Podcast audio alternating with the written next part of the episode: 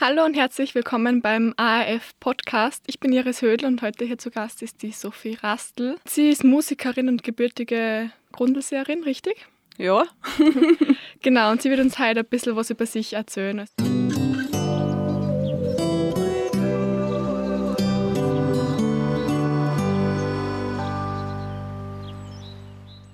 Hallo erstmal, schön, dass du da bist. Ja, hallo, danke für die Einladung, freut mich voll. Ja, mich auch.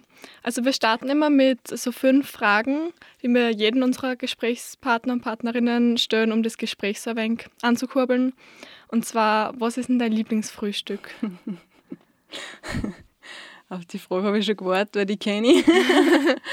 äh, ja, es ist, einfach, es ist ganz einfach. Es ist, es ist Kaffee. Der gute alte Kaffee. Nur Kaffee, nichts essen? Nein, ich bringe in der Früh nichts auf, es ist zwecklos. Ich probiere es manchmal, so am Sonntag. Aber da muss ich auch zwei Stunden munter sein, dass ich dann von einem, Kaffee, also von einem Essen reden kann. Mm. Aber nein, es ist mein Kaffee mit meiner Hafermilch und, und ja, was ich nur gern frühstück zum Kaffee dazu ist Sonne. Mm. Ja. Sehr cool. Ähm, was macht einen gelungenen Tag für dich aus? Ah, also beginnend mit dem Kaffee. Eigentlich, dass ich voll viele Sachen weitergebracht habe, die mir selber taugen. Also, dass ich halt natürlich neben der Arbeit auch dann nur was für mich mache. Und das ist jetzt wurscht, was es ist, aber das werden wir wahrscheinlich dann eh hören, was das alles sein kann. Genau. Und ja, und wenn ich einfach, weiß ich nicht, wenn ich viel Natur am Ende des Tages auch noch konsumieren kann. Okay. Ähm, wenn du einen Tag sein kannst, wer oder was du willst, was oder wer warst du dann? Das Erste, was mir einfällt, gell? genau. Ist das so eine Frage? Das Erste, was dir einfällt? Mm.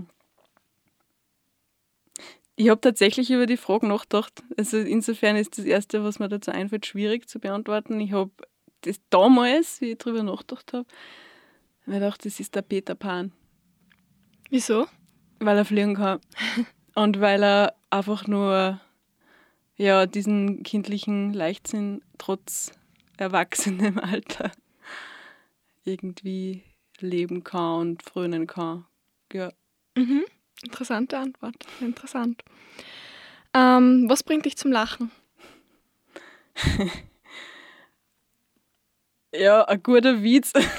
Haha, Schenkelklopfer. Äh, was bringt mich zum Lachen? Ja, schlussendlich bin ich sehr leicht zu erheitern. Ähm, ja,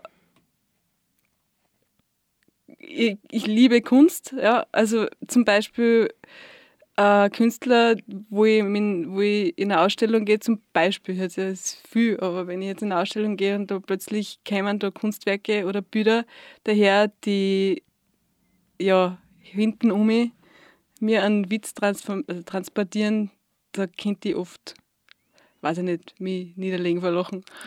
Oder eben eine gute, ja, eine gute Gesellschaft, wo, ja, ja, wo gute Freunde und gute Leute dabei sind oder in der Familie, wenn wir zusammensitzen und es wird Plätzchen geredet. Ja, also eigentlich da, wo es mir gut geht und wo ich in einem Kontext bin, der mir passt und taugt es mir voll. Mhm. Und jetzt die letzte Frage. Wo bist du am liebsten im Ausseerland Salzkammergut? Hm. Im Wasser. Im Grundlsee oder Aldersee? Voll wurscht. Im Wasser. Kann auch die Traum sein. okay, ja, passt. Ja, dann fangen wir jetzt an mit den, mit den tatsächlichen Fragen. Ähm, du bist ja im Ausseerland aufgewachsen. Ähm, wann und wie hast du deine Liebe zur Musik entdeckt? Ähm, wie, wie ich zur Musik gekommen bin? Äh, durch, ja, durch meinen Bruder hauptsächlich. Und ja, der war ja, der ist schon viel früher berufen als ich. Und der hat mich irgendwann einmal mit so Anfang 20 auf, auf die Musik, Musikwochen nach Jansbach mit, also ins Gseis mitgenommen. Und ja, und hat gesagt, Sophie, du musst aber spielen, weil es ist ein Gaudi. Und, und ja, okay, was, was tue ich da jetzt und was mache ich da jetzt? Ich habe halt, also Musik war immer schon ein Wegbegleiter natürlich, aber dort auf dieser Musikantenwochen ist mir halt das, das aktive Musizieren und das Musizieren miteinander hat mir halt voll taugt und da habe ich halt meine erste Berührung gehabt damit und habe beschlossen, hey, das will ich auch, das will ich in meinem Leben haben und habe dann überlegt, was kann das für ein Instrument sein und habe dann als allererstes eigentlich zur Bratsche gegriffen, also zur Viola, weil ich habe geglaubt, das ist das Einfachste. Aber Was ist es danach? Äh, wie sich dann später ausgestellt hat, ist Geige oder Viola nicht unbedingt einfach zum Lernen, aber ich habe es trotzdem gemacht. Also es hat mir voll gedacht und habe das dann weitergemacht, habe dann auch durch meinen Bruder einen Kontrabass gelernt und Gitarre. Ja. Mhm. Und welche Instrumente ähm, spielst du jetzt mittlerweile alles? Mm, ja, eben Geige. Also war dann schlussendlich, also mit der Viola bin ich dann irgendwann angestanden und ich gemerkt, hey, irgendwie, weil Viola habe ich gelernt zum Nachschlag spielen, sagt man so klassisch, so den Offbeat und habe gemerkt, hey, da muss noch mehr gehen. Und auf der Viola, auf der Bratschen war halt nicht mehr alles drauf, wie man so sagt.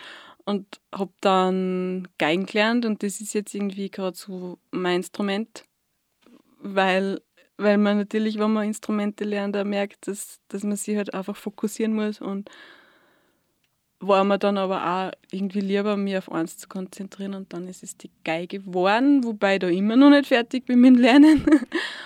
Und ja, eben Bratsche, Kontrabass, Gitarre und Klavier lerne ich jetzt ein bisschen. Mhm. Ukulele? Ah. und Kalimba. Okay. Ah, die Kalimba. Das ist ein schönes Instrument.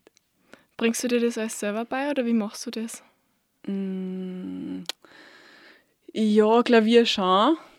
Ich merke aber, dass das ähm, Autodidakt-Lernen halt voll langsam geht und halt zach ist, weil irgendwann stehst du halt an und dann ja, machst du es halt so liebhabereimäßig. Und Geige habe ich schon Lehrer gehabt, Bratsche auch. Aber es ist sehr viel Selbstlernen und klar, weil üben muss man selber. genau. Genau. Ähm, du bist ja dann nach Wien gegangen und hast dort äh, nicht nur Musikwissenschaft studiert, sondern du hast zuerst, glaube ich, eine Grafikdesign-Ausbildung gemacht. Mhm. Wieso hast du diese beiden ähm, Ausbildungen gewählt und wieso jetzt nicht nur eine? Also als allererstes war es ja eigentlich so, ich war 14 und ich habe zu meiner Mama gesagt, Mama, ich möchte noch Wern gehen. Und, und Mama hat aber gesagt, Sophie, nein, du bist jetzt jung, du machst zuerst noch Schule. Und dann war ich eben auf der, in der Haushaltungsschule in Aussee, drei Jahre und dann bin ich fertig geworden und dann bin ich nach Wien gegangen. Also es war wirklich so, passt, jetzt mache ich die drei Jahre, bis ich 17 bin und dann ab nach Wien. Und ich habe damals, das kann ich mich heute noch erinnern, am Küchentisch gesessen und so überlegt, was will ich, wenn ich nach Wien eigentlich in Wien machen, weil Wien ist eine große Stadt und ich war 14 oder 15 damals vielleicht. So, hm, was tun wir da jetzt? Und dann hat es da diese, diese Zeitungen gegeben, die Kataloge, wo hinten oben so vom Doktor, ah, da hat es doch irgendwelche Ausbildungs-, so gelbe Zederln gegeben, so kleine gelbe Kasteln, wo ich hole meine Matura nach. Ich hatte das damals geheißen, ich weiß gar nicht mehr. Ich sitze in der Sonne und hole meine Matura nach. Hat es jetzt eine Werbung gegeben und da hat es halt, ich weiß nicht mehr, wie das heißt. Vielleicht war es da draußen in der Welt irgendwer, von was ich spreche. Auf jeden Fall sind da verschiedene Berufsfelder umgestanden, wie, weiß ich nicht, äh, Journalist oder äh, Putzfrau oder weiß ich nicht, alles Mögliche, so an die 100. Und da ist dann auch so ein kleines Feld gewesen, Grafikdesign. Und ich, Mama, was ist denn das? und dann haben sie mir das halt erklärt und haben wir, ja, das will ich machen. Und so bin ich irgendwie auf das gekommen und habe überhaupt nicht gewusst, ob ich das überhaupt kann. Und ich habe immer gern zeichnet als Kind und, und hat dann irgendwie, ja, hat sich das, diese Idee dann natürlich voll verankert in meinem Hirn und dann habe ich dort in Wien die Schule gefunden und habe da die Aufnahmeprüfung gemacht und bin dann reingekommen. So mhm. war das irgendwie. Wieso wolltest du so unbedingt nach Wien? Hat es einen bestimmten Grund gegeben? Hm. Ja, viele. Also viele Teile meiner Familie sind in Wien. Also meine Tante, meine Schwester und ich habe die immer schon besucht und ich war anscheinend von, von den Gene her habe ich anscheinend äh, irgend sowas in mir, dass ich immer irgendwie aussehen wollte und immer nur will. Und dann, ja, und dann war ich halt oft bei meiner Tante in Wern und habe halt die Stadt kennen und lieben gelernt als Kind schon oder als Jugendliche. Und ja, und, und es habe halt immer den Drang gegeben, halt auch schon in der Schule, ich will Leute treffen, ich will aussehen und, und habe irgendwie geschaut, dass ich möglichst viel Input kriege von außen. Weiß ich nicht, das war einfach immer schon so. Mhm. Ähm, hast du damals schon einen konkreten Plan gehabt, wo du jetzt hin bist mit deiner Karriere oder war das wirklich erstmal so, ich gehe da jetzt hin und schaue, was passiert? Den habe ich ja immer noch nicht. und Karriere trifft es vielleicht auch nicht ganz. Also, ich bin kein Karrieretyp. Aber ich habe überhaupt keinen Plan gehabt, weil ich, ich glaube, ich bin heute noch ein Mensch, der sagt, ähm, lebe den Moment. Und es passiert eh was, also es kommt, was kommt und das, was da ist, aus dem mache ich halt was.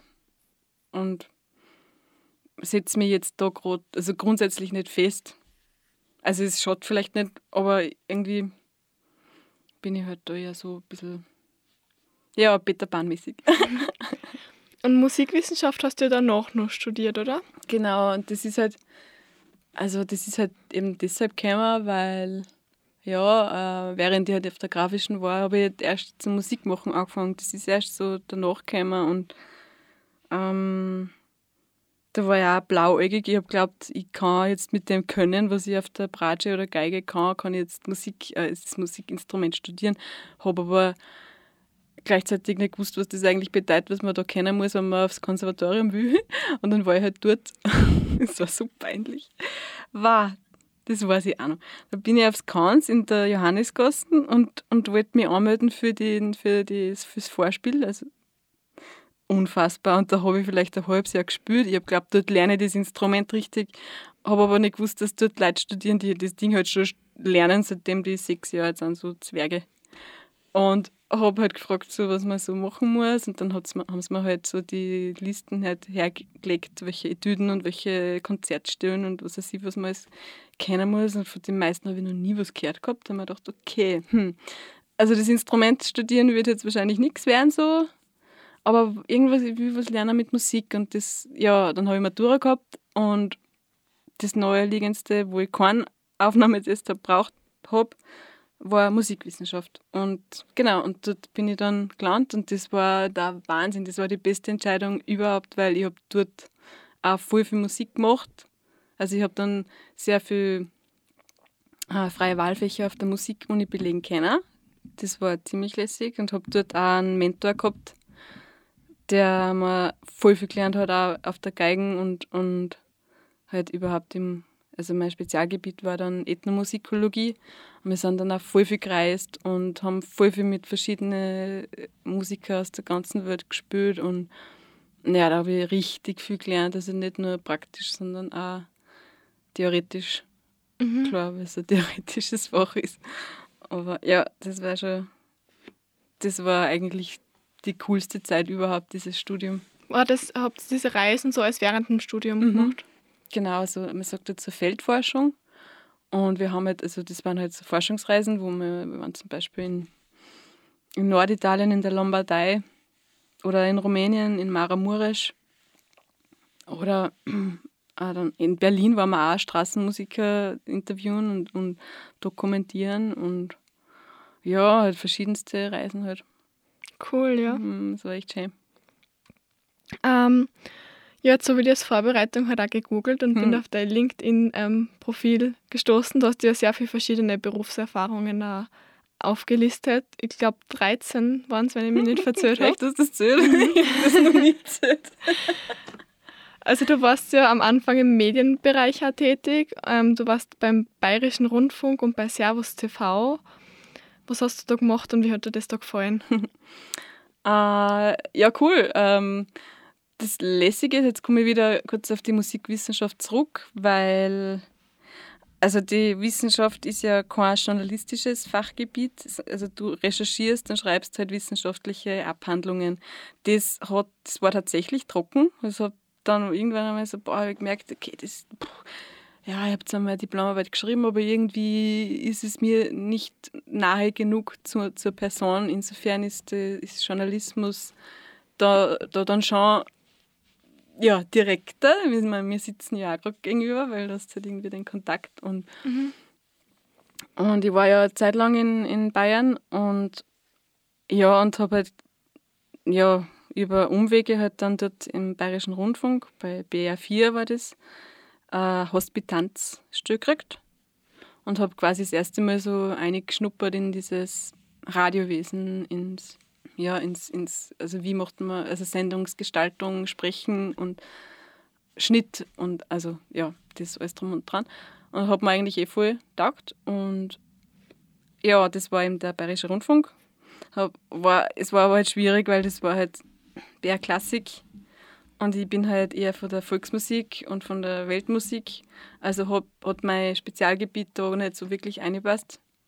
Ja, und genau, also bin ich dort wieder weg und habe dann über, ja, ich weiß gar nicht wie, bin ich denn da hingekommen? Zu Servus TV. Ja, sicher, weil ich halt voll viel Volksmusik gespielt habe und voll viel Leute kennengelernt habe über diese Connections bin ich dann gefragt worden, ob ich eine Moderation mache für, für den Horgast damals noch mit Bertel Göttel zusammen. Mhm. Genau, und da habe ich dann ein bisschen Horgast gemacht. und, und dann habe ich auch ein bisschen Drehbuch geschrieben, also Redaktion für, also für ein neues Format von, vom, ja, von Servus TV. Das ist dann leider nichts geworden und deshalb habe ich den Job dann auch nicht weiter verfolgen können, weil das nichts geworden ist. Also, genau. Und, okay. Ja. Ähm, du warst dann auch Freelance-Grafikdesignerin bei Media to Print und Hugo Magazin. Welche Erfahrungen hast du dort sammeln können? Also grundsätzlich muss ich ja sagen, habe ich dann eine Zeit lang freiberuflich gearbeitet. Also eben in Bayern. Äh, und naja, irgendwie muss man ja schauen, ähm, die Ausbildung, die man hat, wie setzt man, also setzt man das eigentlich dann um im beruflichen Alltag oder nicht? Ich habe mich für es dann schon entschieden, also für schon umsetzen und halt geschaut in der Region, also wo ich gelebt habe, was gibt es da für Möglichkeiten und da hat es halt auch nicht so viel gegeben und da hat es halt diese Agenturen gegeben, Media to Print und, und Hugo Media. Hugo Media war äh, so, so ein Gratis-Heftel mit Veranstaltungen und, und Werbung und Zeug. Mhm. Ähm, genau. Und Media to Print, da habe ich halt Setzen gelernt. Da, also Setzen, äh, sagt man, Tat, äh, Texte setzen, Bilder setzen und also halt einfach stupide Grafik. Also wirklich nur genau sein und ja, Linie auf Linie. Und das muss ich sagen, das, von dem profitiere ich heute noch. Weil das, das war schon, ja, eben Berufserfahrung sammeln eigentlich. Mhm. Mhm. Ähm, wie ist dir dann damit gegangen, dass du nicht so direkt angestellt warst, sondern eher so freiberuflich? Mhm, eine Zeit voll gut, natürlich, weil dann bist du eigener Herr. Ich meine, es war schon oft so, dass ich halt, zwar, obwohl ich freiberuflich war, immer fixe Arbeitszeiten gehabt habe. Aber es war dann so, wenn ich, wenn ich gesagt habe, ich bin jetzt einen Monat weg oder ich fahre jetzt zwei Monate irgendwo in, auf einem anderen Kontinent, dann war, dann war das kein Problem, weil das war ja meine Verantwortung und ich habe halt nur schauen müssen, dass wenn ich wieder zurück bin, dass der Job noch da ist. Äh, das ist auf der einen Seite für die Freiheit, auf der anderen Seite, wenn du freiberuflich bist, natürlich, ich meine, das wissen alle, die freiberuflich sind, du musst schauen, dass du Steuer abgibst und und dass du versichert bist und qua, qua, qua. Und das war dann schon oft einmal so, boah, ich verdiene genug, dass sich das alles ausgeht. Aber es ist immer gegangen, es, ist, es passt, es ist, hat immer passt. Und schlussendlich habe ich dann auch eine Anstellung gehabt in Bayern. Da habe ich dann für ein paar Stunden, das war ein ziemlich lässiger Job, muss ich sagen, äh, habe ich äh, in einer Bühne gearbeitet und habe dort das ganze Kulturprogramm gemacht, Künstlerbetreuung, dort habe ich dann auch die grafische Erfahrung mit einbracht. Also Programme geschrieben, Plakate gemacht, also da war ich eigentlich Frau für alles. Und habe auch nur Cocktails gemixt. das war irgendwie so, so alles. Ja, und da war ich angestellt, also insofern war das irgendwie so eine Mischung aus allem. Ja. Genau. Mhm. Hast du das dann einmal gemacht, so dass du einfach mal für zwei Monate weggefahren bist oder so? Mhm. Ja. Wo bist du hingefahren? Buh, ja, äh, viel. Also du bist sehr gern unterwegs. Ja, also, ja, sicher. Also, mein, also die erste große Reise allein war Chile. Wobei nicht allein, da habe ich meine Freundin besucht, die, hat, die ist ausgewandert. Aber da war ich viel allein unterwegs. Oder dann war ich mal in, in Myanmar für ein paar Wochen. Würde ich jetzt gerade auch nicht empfehlen. Ähm, in ja, Irland war auch viel unterwegs und Sri Lanka, da war ich eigentlich am längsten, da war ich fast ein halbes Jahr. Ja, vier Monate, fünf Monate, ich weiß gar nicht, aber lang. ja, und ja, keine Ahnung, ich bring's gerade nicht alles. Also, ja, ich war viel unterwegs. Ah ja, stimmt, Südafrika und Senegal. Hm. Spannend. Was hat dich dahin verschlagen? Also grundsätzlich die Motivation des Reisens ist, ist ja eigentlich die Kultur kennenlernen und, und also es gibt für mich nichts Schlimmeres wie ein Pauschalurlaub. Also ich brauche den Kontakt zu, zur Kultur, zu den Leuten, im besten Fall zur Musik, zur Kunst. Also und die Regionen, wo ich dort war, da habe ich immer irgendwie Leute getroffen, die, die Musik oder, oder bildende Kunst gemacht haben. Und, und also da zehrt man schon sehr viel davon. Und das ist eigentlich meine Motivation und die Sprachen auch. Also, ja. Und halt natürlich die Landschaft. Landschaften. ja, cool. Ähm, Du hast ja eben bei diesen Unternehmen, wo wir gerade drüber geredet haben, die sind ja alle in Deutschland. Äh, wie bist du dann von Wien nach Deutschland gekommen? Über die Liebe. Die Liebe. Ja, die hat mich damals, die Liebe hat mich damals verzahrt. Von Wien nach Bayern. Ja, da war ich dann sechs Jahre liiert. Und nach sechs Jahren war ich wieder da. Mhm. Ja. Ähm, du hast dann ja Tätigkeiten im Eventmanagement ausgeführt, ähm, zuerst in der Gemeinde Ursensollen. Ja, genau, da habe ich gewohnt. Und auch später bei Musikum am Berg. Genau, das ist das, wo ich gerade zuerst gesagt habe, da war irgendwie Mädchen für alles. Also ähm, Programmieren und, also Programmieren nicht am Computer, sondern halt Programme erstellen mit mhm. Künstlern und, und Zeig und Flyer machen und Cocktail mixen. Genau. ähm, und die Musik, was hat die in dieser Zeit so für dich für eine Rolle gespielt? Ähm, ist dir da irgendwie zu kurz gekommen oder hast du das trotzdem nebenbei noch gemacht? Na, eigentlich war in dieser bayerischen Zeit die Musik mein Hauptstandbein. Standbein, ja. Standbein. Ich habe dort eigentlich, ich war dort als Musikerin viel unterwegs. Also ich, die Grafik war die ersten zwei Jahre irgendwie so, dass ich halt auch irgendwas tue. So habe ich das Gefühl damals. Mhm. Aber ich habe dann schlussendlich hab ich in zwei fixen Bands gespielt. Und wir haben ein Booking gehabt und wir waren eigentlich auch voll viel unterwegs. Wir waren sogar in Saudi-Arabien. Also wir waren dann echt also überall und nirgends mhm. als Band unterwegs. Ja. Das waren übrigens die Zwirbeltieren. Okay. Gibt es die noch? Ich, nein, die gibt es jetzt leider nicht mehr, mehr. Das haben sie leider, nein, wir haben uns leider ein bisschen anders orientiert, ja. Aber okay. die hat es lang gegeben, also zehn Jahre sicher. Mhm. Ähm, du hast da freie Mitarbeit in der Musikredaktion bei Degen Film gehabt. Was war das genau und was waren da deine Aufgaben und Erfahrungen? Ja, genau, das war das Degen Film war dann damals das, wo dieses, diese, äh, wie sagt man da, nicht Regie, ähm, ja, wo ich das Drehbuch halt mitgeschrieben habe, das habe ich jetzt erst erzählt. Äh, ja, da, habe ich, da, hat's, da ist einfach darum gegangen, sie wollten ein neues Format gründen über Servus TV, also Degenfilm produziert für Servus TV. Ah, okay. So ist es. Also da gibt es ja viele Unterfirmen, die produzieren für Servus TV. Weil das, das Kind allein, das könnten sie sich nicht, das stemmen sie nicht, weil das sind so viele Produktionen. Und genau, und da ist eine der Hauptproduktionsfirmen ist Degenfilm, die sind in Salzburg. Super leid, super lieb. Und Genau, und die haben mich dann damals gefragt, ob ich über den Horgast, das war ja auch ein Degenfilm, ob ich da einer helfen kann oder ob ich es da unterstütze in einem neuen Format für, Stammtisch hätte es geheißen.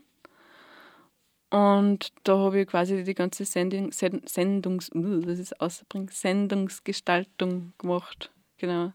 Also habe äh, Musikgruppen organisiert, ich habe geschaut, ähm, wer spielt was, habe dann die, die Stücke, die halt jeder gespielt hat, die hat dann in eine Reihenfolge gebracht und auch halt, also so, dass das Ganze stimmig wird. Habe Leute eingeladen, dass der Raum, wir waren beim Fighting Gissel, dass der Raum voll ist mit, mit verschiedenen Leuten, also nicht nur ähm, trachtigen Menschen, sondern halt aber, also dann auch so wie wir jetzt da sitzen irgendwie, also dass es ein bisschen bunter ist.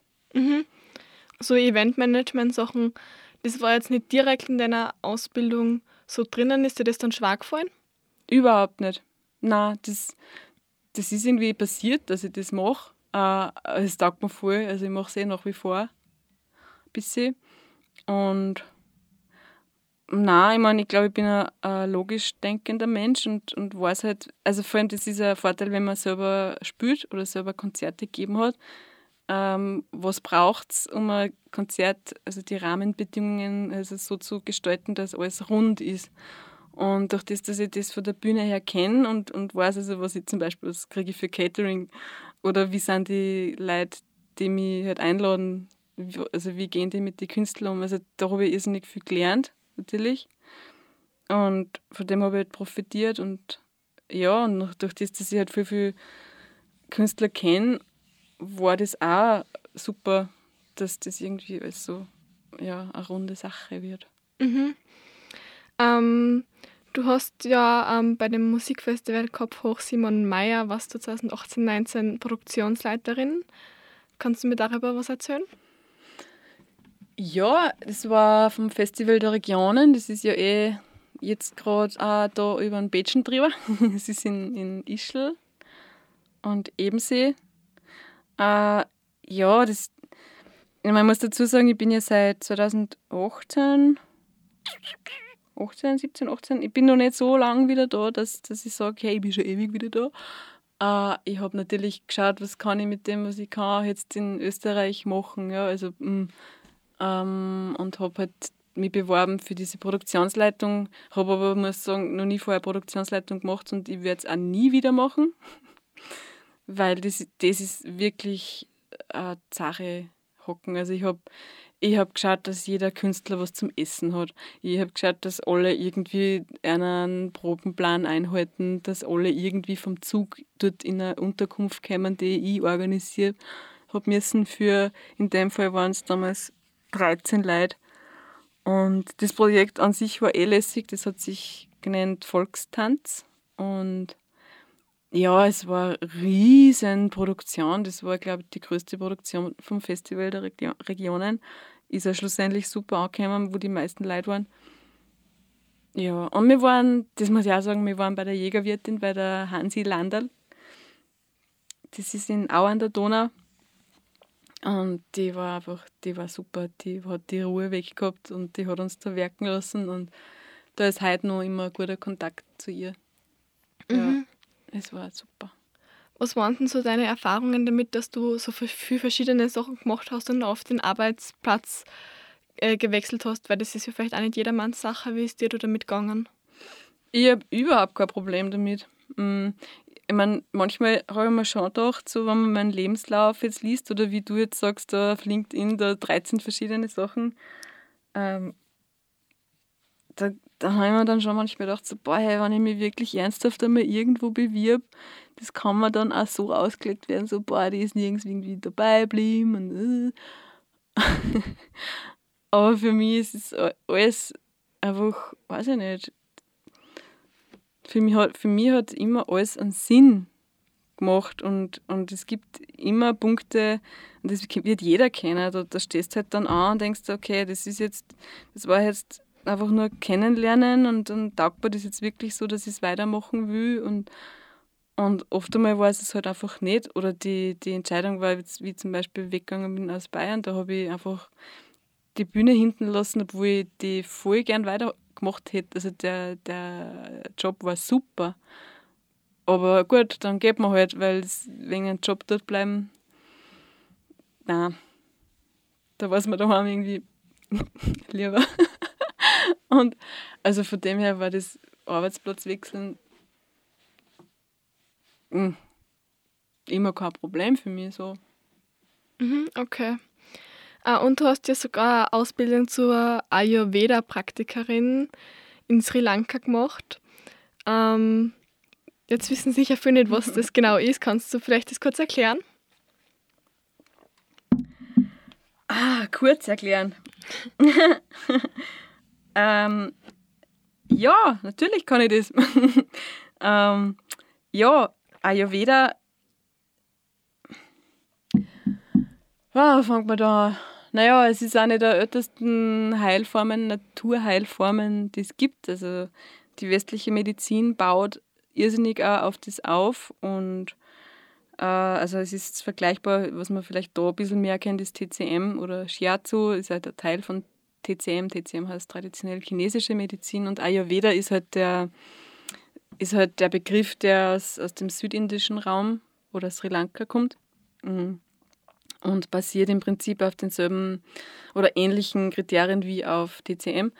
Äh, es geht halt, es ist halt Elementenlehre, also wo es halt, es geht um, um, um Sachen, also es ist schwierig zu erklären, also die Ayurveda geht davon aus, dass du aus, aus drei Grundkonstitutionen bestehst, die aus fünf Elementen bestehen, das ist Äther, Luft, Feuer, Wasser, Erde. Also du bestehst du als Iris bestehst aus allem, aber es gibt drei äh, Grundkonstitutionen, die nennt man Vata, Pitta, Kappa. Und, und du musst halt schauen in deinem Leben und das gilt ja, das ist Logik wiederum, dass du aus allen Elementen was schöpfst, dass du gesund bist. Also Ayurveda heißt die, Wiss, die, die Lehre von Wissen der Gesundheit also, dass du einfach ein gesunder Mensch bist. Also, es geht nicht darum, Kranke zu heilen, sondern einfach die Gesundheit zu erhalten. Und das machen sie halt mit Massagen. Also, Ayurveda-Therapie besteht aus Massagen, aus Ernährung, aus Sport oder aus, aus, Übungen und ja, und Gewürzen, Kräuter, genau. Und ja, und da habe ich halt, ähm, warum mich das interessiert hat, also ich war 2014 das erste Mal in Sri Lanka, da war ich mit einer Freundin. Da war ich mit einer Freundin und wir wollten einfach eine große Reise machen und haben einen Globus stehen gehabt am Tisch und haben Draht und haben gesagt, da wo der Finger stehen bleibt, da fahren wir hin. Und er ist halt auf Sri Lanka stehen geblieben, der Finger. Und der Globus. dann sind wir halt da hingeflogen. Und da habe ich halt das erste Mal Berührung zum Ayurveda gehabt und das war super, weil natürlich, wenn es in einem anderen Land bist, funktioniert dein Stoffwechsel nicht so gut. Und irgendwie habe ich so nach einer Woche gedacht, ich muss doch jetzt endlich mal aufs Klo gehen können. Und dann waren wir bei einer, bei einer Frau, bei der Buschbar hat sie geheißen, und die hat gesagt, you, you have to eat banana. You need to eat banana. Und, bei uns sagt man aber, wenn es die Banane ist, die stupft. Ja, du brauchst nicht essen, weil ich muss ja aufs Klo, was soll denn hier jetzt eine Banane ist? You need to eat banana. Und dann habe ich diese Banane gegessen und dann eine halbe Stunde später hat es mich ausgekramt. also, und dann habe ich so, ja, hey, voll arg und, und wie das jetzt funktioniert so gar. Und dann hat sie mir irgendwie erklärt, ja, no, das ist Ayurveda. Aha, was ist das? Was heißt das? Und dann hat sie mir erklärt. Und genau, das hat mich dann irgendwie so fasziniert, diese kleine Banane, diese ganz kleine Banane, dass mir das dann irgendwie so keine Ruhe lassen hat und dann war ich halt wieder zurück und habe halt so überlegt, ja, hm, was ist das? Ich möchte das irgendwie verfolgen und habe halt geschaut, ob, ob es eine Ausbildung gibt im Ayurveda auf Sri Lanka, weil da sind wir jetzt wieder da, äh, wenn ich was lernen will aus einem anderen Land, dann fahre ich in das Land, weil dort lerne ich es halt direkt. Genau, und das habe ich dann gemacht und massieren gelernt und voll viel über Gewürze gelernt. Und jetzt, also das, was ich halt also mit heimgebracht habe, ist natürlich einerseits das, das Massieren, aber andererseits halt das Kochen. Weil ich halt merke, wie, wie unfassbar gut mir diese Küche tut. Also es ist, natürlich sind das Gewürze von anderen Kontinenten, aber diese Gewürzhandel hat es immer schon gegeben. Also insofern habe ich da ganz so, schlechten, so schlechtes Gewissen. Und es tut halt voll gut und ich koche halt sehr viel ayurvedisch. Mhm. Also hast du das alles einfach für dich persönlich gemacht? Ja, ursprünglich wollte ich es eigentlich schon, also nicht nur für mich machen. Also damals war ich halt noch in Deutschland und es war halt auch so, mh, mm, in Deutschland gelten andere Gesetze. Das heißt, wie ich zurückgekommen bin nach der Ausbildung, hätte die Ausbildung auf Sri Lanka in Deutschland gelten. Also da hätte ich massieren dürfen, da hätte ich diese Therapie anbieten dürfen. In Österreich nicht. Also das. Und dann habe ich schon lange überlegt, so, boah, wenn ich das jetzt wirklich lernen will, weil es gibt in Österreich schon die, die Schulen, die das machen und anbieten, aber das kostet auf eine Lawine. Und das habe ich mir jetzt einfach nicht leisten wollen.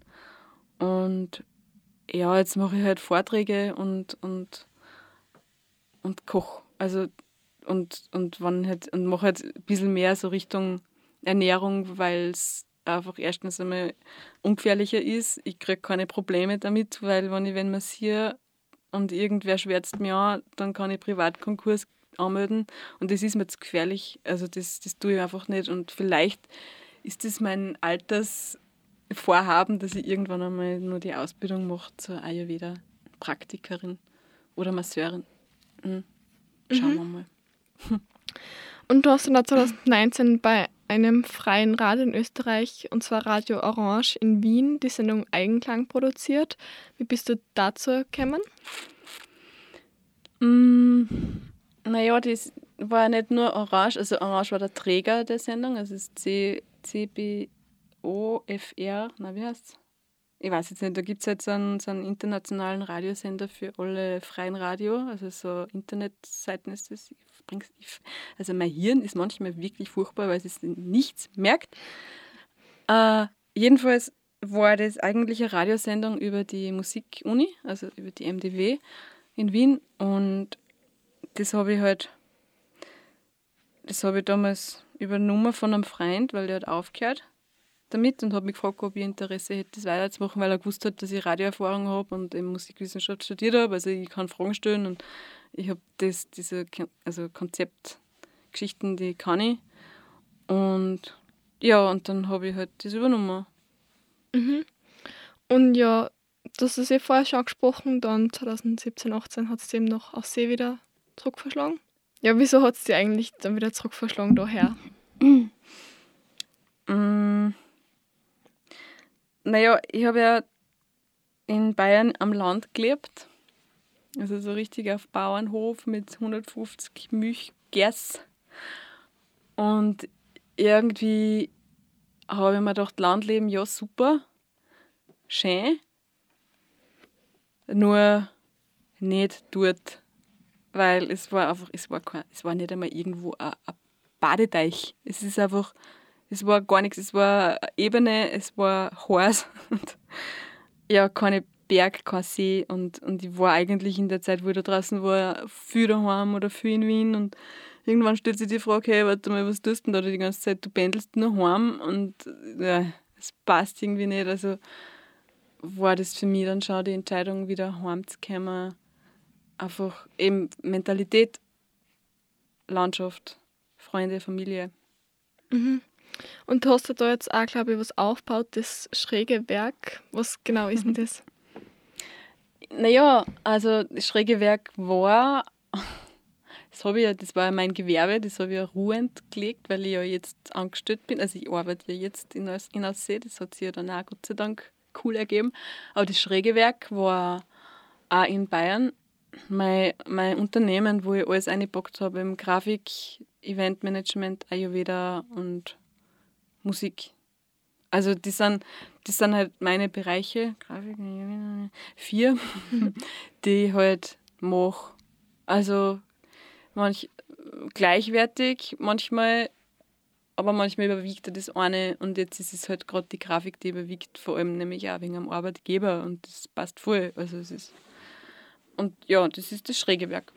Mhm, und das hat auch keinen fixen Standort, sondern das ist, wo du bist, oder wie ist das? ja, weil schräge Werk bin ich. mhm. Ja. Okay, ja. Ja, und was machst du jetzt beruflich? Wo arbeitest du jetzt?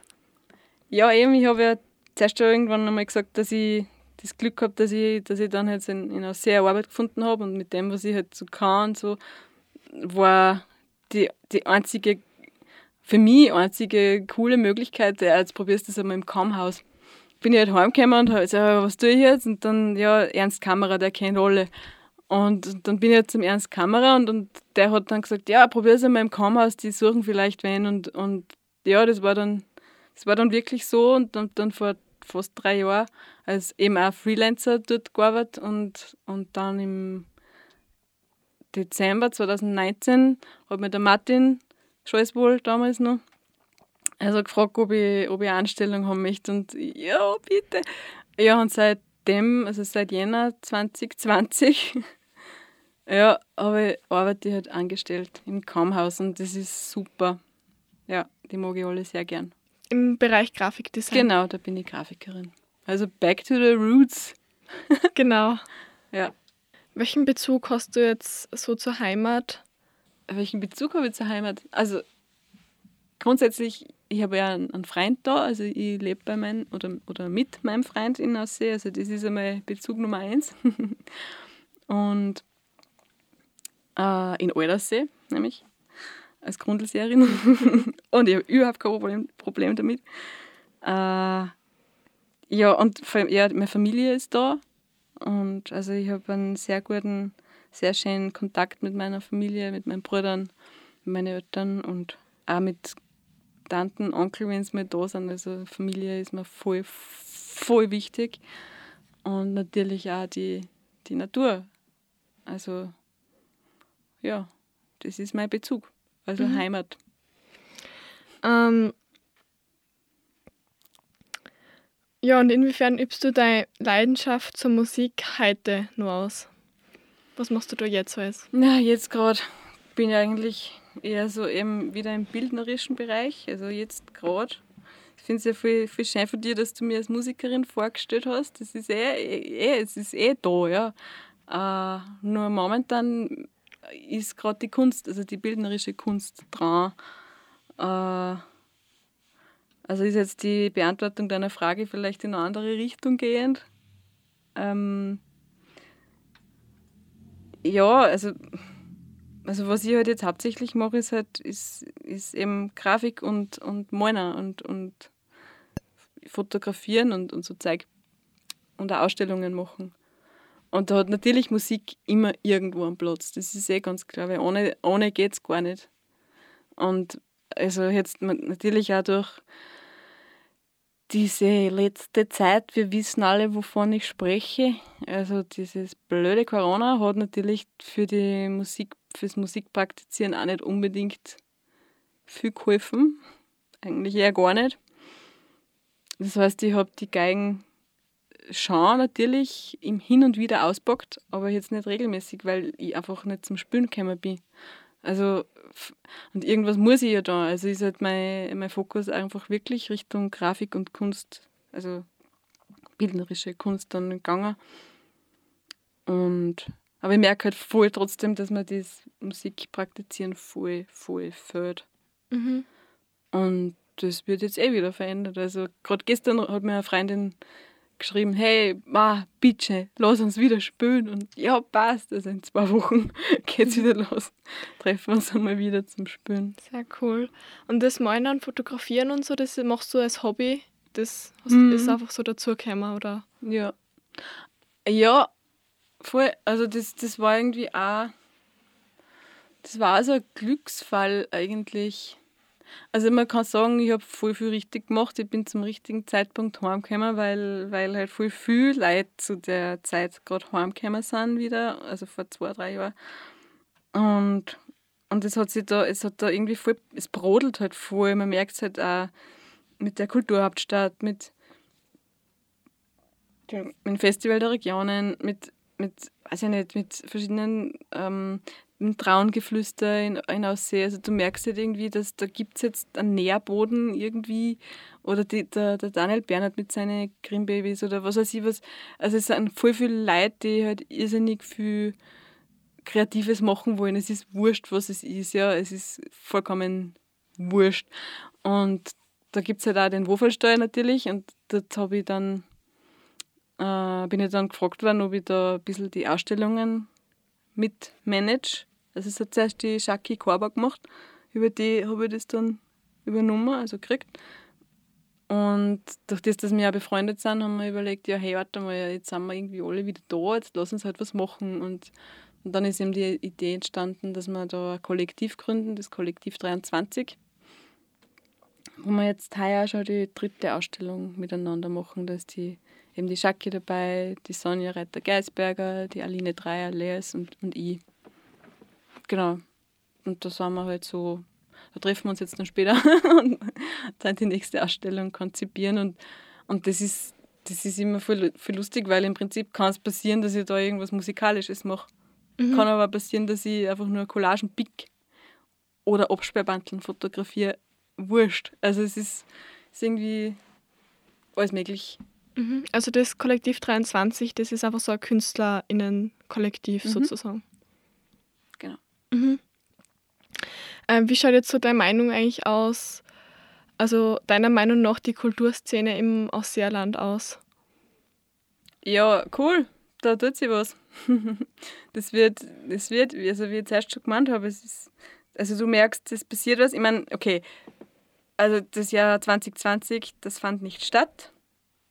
Alles, was vorher war, da hat sich schon ziemlich viel bewegt. Also das, das merkt man schon. Und, und auch durch die Pamela Binder in Aussee, die ist auch voll gewillt, da irgendwie was zu tun. Also die, die ist auch voll lässig. Also ein bisschen habe ich mit ihr unterhalten und, und die wollen ja auch eine Bühne machen in Aussee, also wo, wo man halt spielen kann, mhm. einfach sie bewerben oder nicht bewerben, ich weiß nicht, einfach anfragen, ob man da einfach spielen kann.